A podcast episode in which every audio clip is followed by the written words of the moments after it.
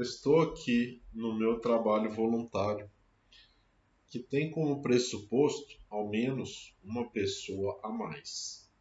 Estou sozinho. Tenho um leve desespero por me sentir mais leve e não saber por quê.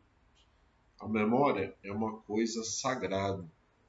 Peço a Deus que seja o escultor da minha já que erodida de algum jeito, certamente ela será. Talvez apagando algumas imagens para ressaltar as mais importantes. Por que estou mais feliz? Suspeito que apenas cheguei a um ponto a partir do qual posso gastar menos a minha mente e sua energia com questões obsessivas antigas e inúteis. Parece que estou registrando mentalmente os becos sem saída do labirinto da vida e por isso estou evitando seus caminhos. Talvez estou sendo mais racional e saudável, externa e internamente. Talvez esteja apenas praticando o simples, mas difícil, óbvio. Terça-feira eu cozinhei em casa. Era uma barreira que eu queria superar já há algum tempo. E agora o aperto financeiro me obrigou a isso. Melhor dizendo, o aperto financeiro, aliado ao desejo de não dever dinheiro ou não depender de alguém, me obrigaram. Devo reconhecer, tinha preguiça. Mas fala sério, não posso cozinhar uma vez por semana?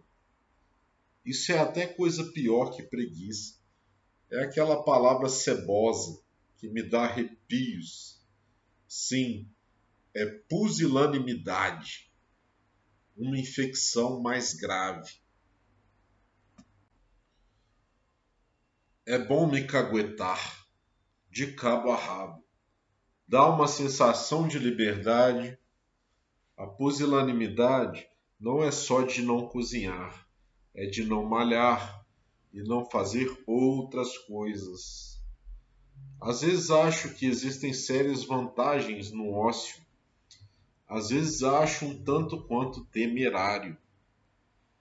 Vi um psicólogo falando que muitos pacientes neurodivergentes são bastante beneficiados por terem alguma atividade ou instituição que servem como referência para suas vidas. Referência ou algo mais, eu acrescentaria. Como é o caso da Combine para Furucura, no livro sobre o qual comentei no último episódio. Como é o caso do meu trabalho voluntário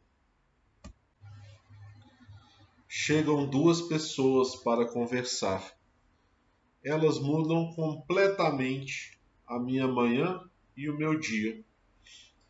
Nos caguetamos mutuamente, de formas mais ou menos explícitas.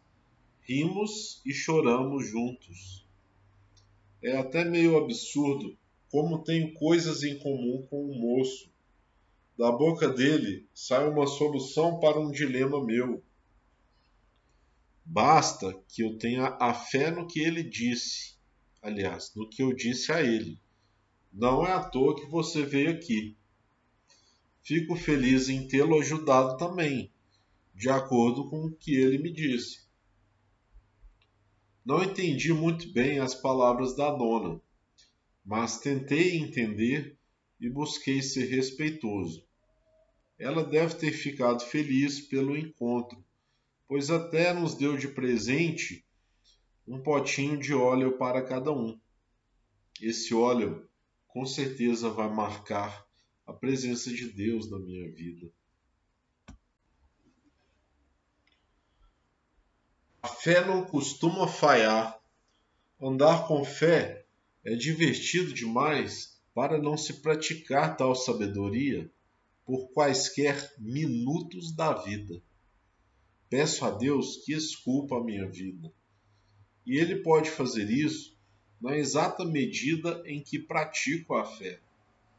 Ele elimina muitas coisas dela e com isso muitas possibilidades mundanas, para ressaltar o mais importante, que é também o mais agradável.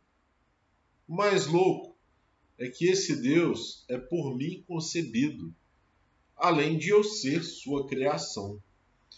Portanto, eu me torno totalmente satisfeito com a sua obra.